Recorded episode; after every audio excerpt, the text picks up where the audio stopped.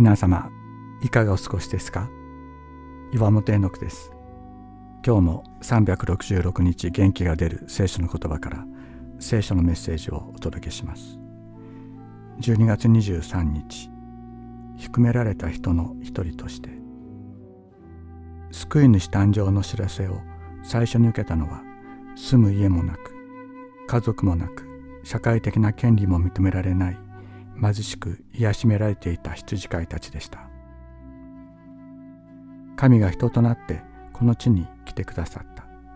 そのありさまはこの羊飼いたちと同じように生まれる部屋もなく餌箱をベッドとし家畜と共に眠る低められ癒しめられた誕生だったのです。黄金のゆりかご錦の産着こそふさわしい王の王主の主はこのようにして私たちのところにやってきてくださいました。人は誰でも自分を高めようとします。そのことで自分の存在の価値を確認しようとしまたそのための努力が称えられるこの世の中にあって一方では低められ癒しめられ自分の存在の意味を見失う人々がいるのです。主イエスは低められた人の一人としてこの世にやってこられました。その中に神の国をもたらすためです。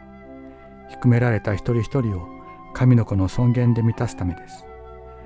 人が自分の楽しみを満たそうとするこのクリスマスの時主イエスの身思いはどこにあるのでしょう？主イエスは私たち一人一人私のためあなたのためそしてあの人のために来られたのです。さてこの土地に羊飼いたちが野宿で4番をしながら羊の群れを見守っていた。見つかいは言った。今日ダビドの町であなた方のために救い主がお生まれになりました。この方こそ主キリストです。あなた方は布にくるまって解剖期に寝ておられる緑子を見つけます。これがあなた方のための印です。ルカの福音書2章8節から12節。